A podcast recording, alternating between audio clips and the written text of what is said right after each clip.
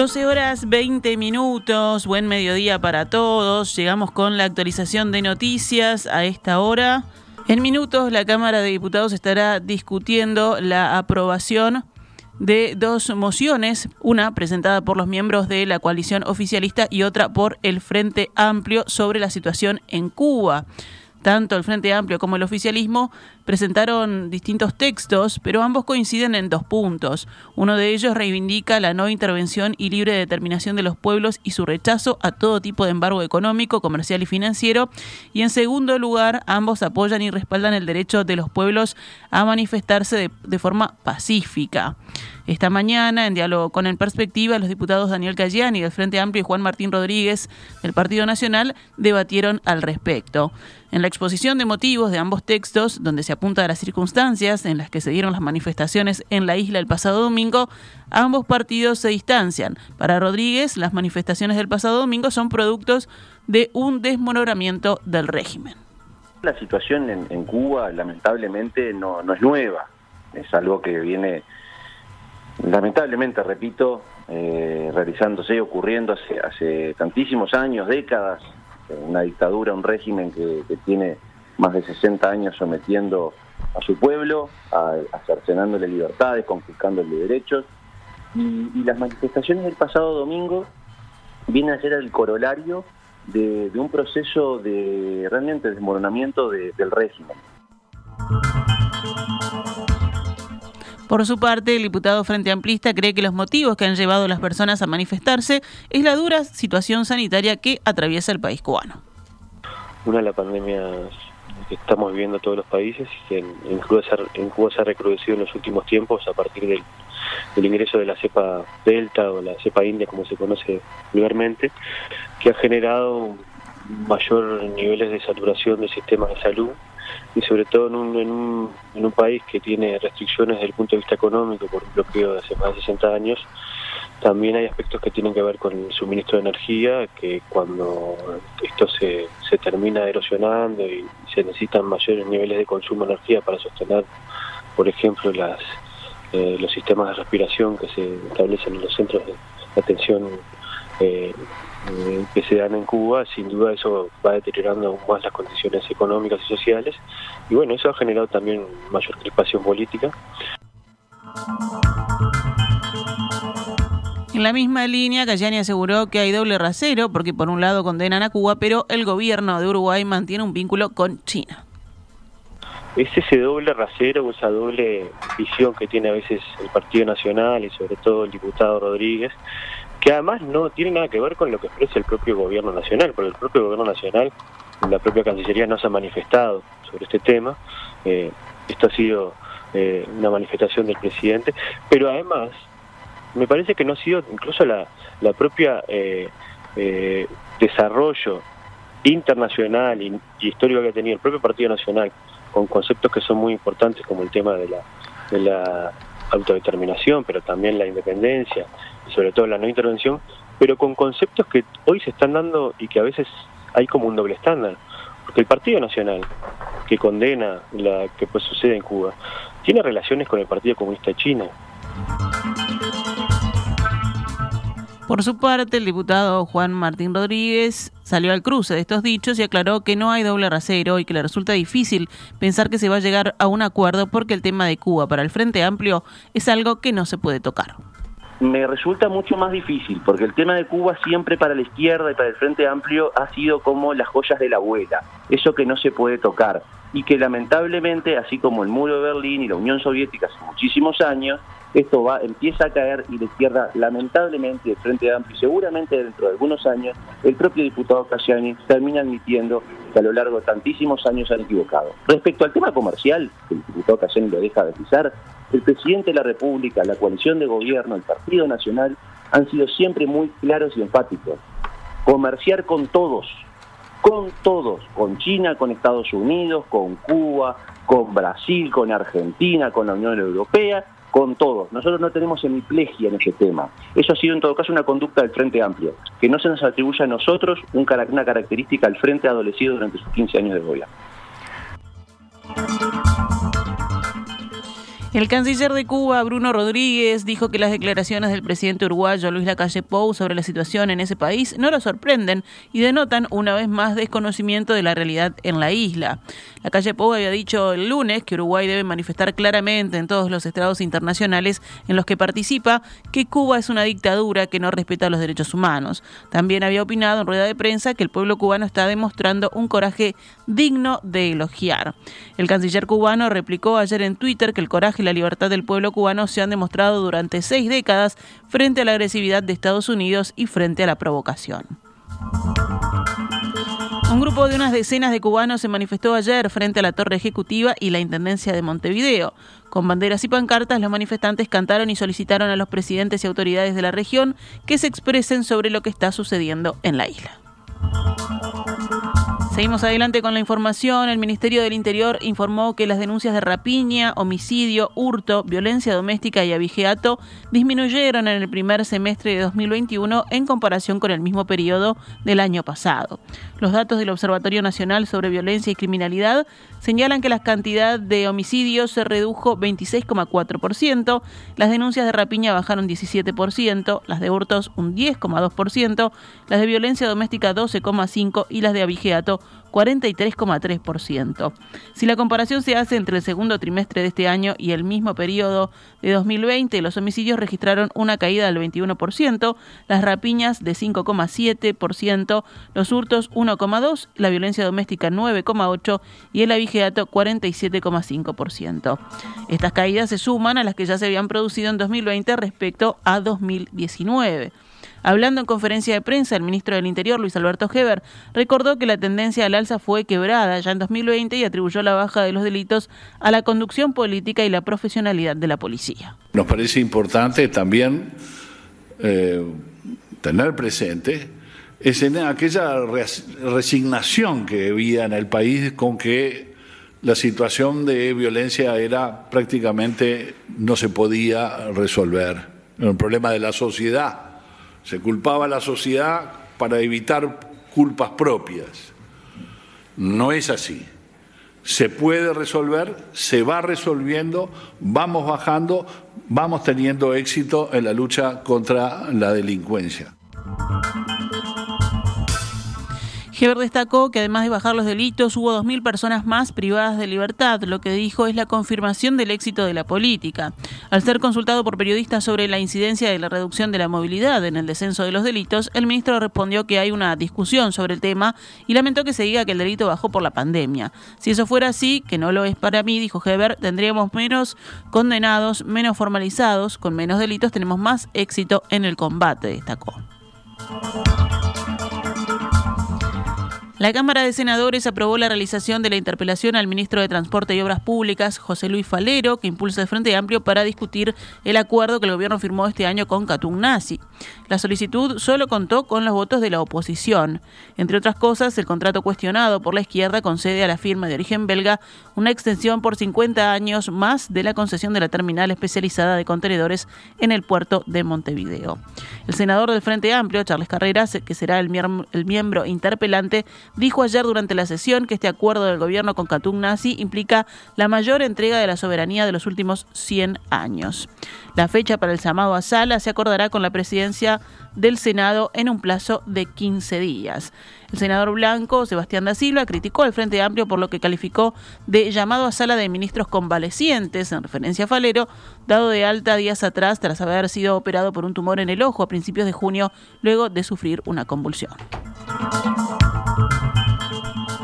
Vamos con las noticias de la emergencia sanitaria. El Ministerio de Salud Pública confirmó ayer que las muestras analizadas de personas que ingresaron al territorio nacional con coronavirus no corresponden a la peligrosa variante Delta, señalada como de mayor capacidad de contagio en todo el mundo. En el marco de la vigilancia genómica del virus SARS-CoV-2, el Ministerio de Salud Pública informa que hasta el momento no se ha identificado la variable Delta en las muestras recibidas de casos positivos de personas que han ingresado al país, informó la cartera en un comunicado. Las muestras estudiadas por el Grupo de Trabajo Interinstitucional en Vigilancia Genómica, integrado por el Instituto Pasteur, la Universidad de la República y el Ministerio de Salud Pública, no son sospechosas de Delta, sino que pueden estar vinculadas a cualquier variante circulante, aseguró. Música La vacunación con al menos una dosis contra COVID-19 llegó al 68% de la población y con la segunda dosis al 55%. Fuentes oficiales del Ministerio de Salud Pública, citadas por el diario La República, adelantaron que a la brevedad se anunciará la vacunación de una tercera dosis contra COVID-19 a los pacientes inmunodeprimidos, hemato-oncológicos, entre ellos trasplantados, autoinmunes por fármacos y pacientes en quimioterapia o hemodiálisis. Se calcula que el total de esta población está en el entorno de las 6.000 personas.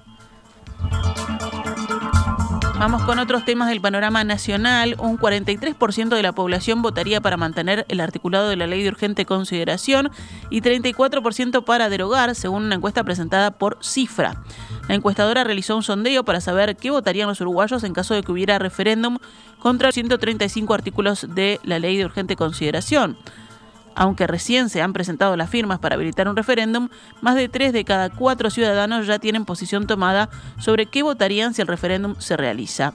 En tanto, las posiciones de los votantes respecto a la LUC tienden a alinearse con las de sus partidos. El 75% de los frentistas votaría por derogar, el 67% de los blancos y 79% de los otros socios de la coalición oficialista votarían por mantener, según difundió el informativo Telemundo de Canal 12. Sin embargo, en todas las filas hay disidentes, pequeñas minorías que votarían distinto a lo que defienden sus líderes y también indecisos. El grupo más dividido es el de los votantes que no explicitan su voto pasado o que votaron en blanco. Si la Corte Electoral confirma la validez eh, de las firmas necesarias para impulsar un referéndum que derogue los 135 artículos de la Ley de Urgente Consideración, el Gobierno y los partidos de la coalición saldrán a defender el articulado, dijo el secretario de Presidencia Álvaro Delgado. El Gobierno, y me imagino que los partidos de la coalición que lo votaron, van a salir a defender la ley de urgente consideración en los artículos que quieren derogar porque entendemos que ya han tenido efecto, dijo el jerarca en diálogo con FM del Sol. Creemos que han sido positivos en educación, en seguridad y ya no comparado con el gobierno del Frente Amplio, sino con el propio gobierno de la coalición. Está bueno salir a defender aquello que creemos que es bueno para el país y que ya ha tenido, a mi juicio, resultados positivos. Creo que la gente la va a internalizar como positiva, como artículos positivos, dijo el secretario de Presidencia, pero indicó que por el momento no hay detalles respecto a cómo será la campaña para evitar la derogación, algo que sería, según él, un error. La Intendencia de Canelones resolvió hacer una denuncia penal por presuntas irregularidades en terrenos del municipio de Atlántida. Además, determinó que se haga una investigación administrativa, ya que dos funcionarios municipales aparentemente participaron de las maniobras que la comuna trasladará a la Fiscalía de turno. Un abogado y una escribana fueron sumariados, están siendo investigados por una maniobra con la que aparentemente se buscaba acceder a exoneraciones de multas, recargos y o a la condonación de deudas.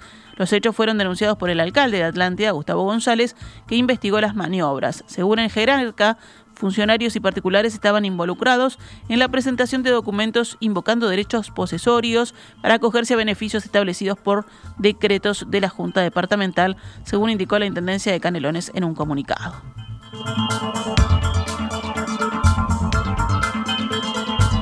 La cantidad de trabajadores en seguro de paro en junio se redujo a 3.595 con respecto a mayo, ubicándose en 76.766 personas en total. Según informó el Ministerio de Trabajo, esa cantidad indica una recuperación, volviendo las cifras al promedio de los meses iniciales a la ola de contagios, noviembre de 2020 y enero de 2021, donde se situó en los 76.677. De estas más de 70.000 personas en seguro de paro en junio, 46.744 se encuentran en seguro de paro total, 29.050 en seguro de paro parcial y 972 en seguro de paro flexible.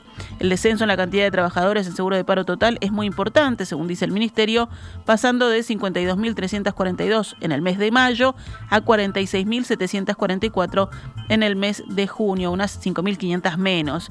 Esta cifra es por primera vez desde la declaración de la emergencia sanitaria, similar al promedio mensual registrado en el año 2019 previo a la pandemia, anuncia la cartera. Cerramos el panorama nacional con otras noticias. La jefatura de policía de Rivera investiga el misterioso hallazgo de huesos humanos en una casa de la localidad. El inmueble estaba abandonado y su moradora reportada como desaparecida desde hace más de dos años. El hallazgo se produjo luego de que un vecino del lugar denunciara haber visto a personas extrañas ingresando a la casa. En su declaración agregó que luego vio salir a un hombre que llevaba una mochila eh, y se iba corriendo del lugar. Agentes policiales ingresaron al lugar junto al denunciante y comprobaron que la casa se encontraba en estado de abandono y que en su interior había un gran desorden. En el suelo de uno de los dormitorios encontraron restos humanos huesos de cadera y fémur, detallan en el informe. Enterado del caso, el fiscal competente dispuso las acciones de rigor, incluyendo el envío de los restos al Instituto Técnico Forense de Montevideo, donde serán analizados en procura de establecer la identidad de la persona fallecida.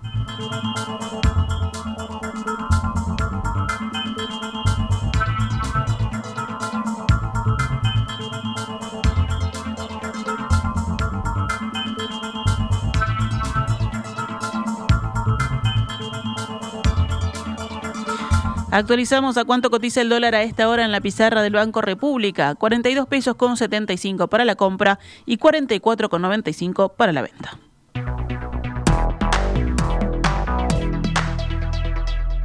Esta es Radio Mundo, 1170 AM. ¡Viva la radio!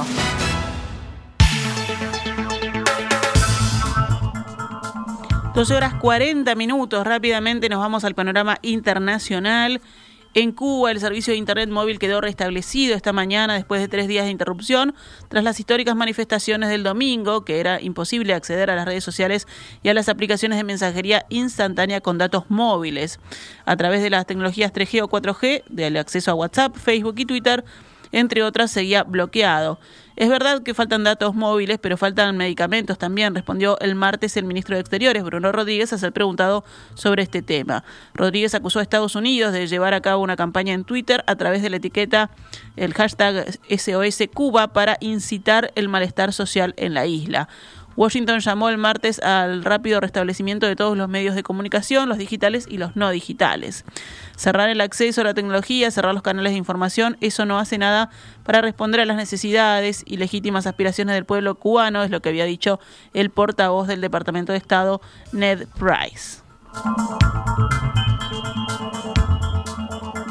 La Agencia Europea de Medicamentos afirmó hoy que aplicarse dos dosis de algunas de las vacunas anticovid aprobadas por la Unión Europea es vital para tener protección contra la contagiosa variante Delta del virus e instó a los países europeos a acelerar sus programas de vacunación. Evidencia preliminar sugiere que se necesitan ambas dosis de una vacuna COVID-19 de dos dosis para brindar protección adecuada contra la variante Delta, dijo la EMA, agregando que el respeto del programa de vacunación recomendado es vital para beneficiar de la más alta protección. En Reino Unido el uso de mascarillas seguirá siendo obligatorio en el transporte público de Londres a pesar del levantamiento de casi todas las restricciones legales contra el coronavirus el 19 de julio en Inglaterra, según anunció hoy el ayuntamiento de la capital. El primer ministro Boris Johnson confirmó esta semana que a partir del próximo lunes la distancia física y el uso de mascarillas dejarán de ser obligatorios, aunque esto último sigue siendo recomendable en los lugares cerrados y muy concurridos como lo es el transporte público. Algunos científicos destacan los riesgos de disparada de los contagios y aparición de nuevas variantes, pero el Ejecutivo se ampara en el éxito de su campaña de vacunación que ha debilitado el vínculo entre infecciones, hospitalizaciones y muertes.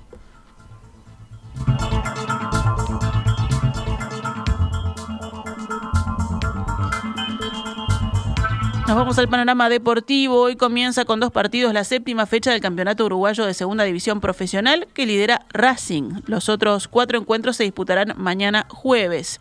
Hoy miércoles 14 de julio, Uruguay Montevideo Rocha a las 18 horas y Juventud Cerro a las 20 y 30 horas.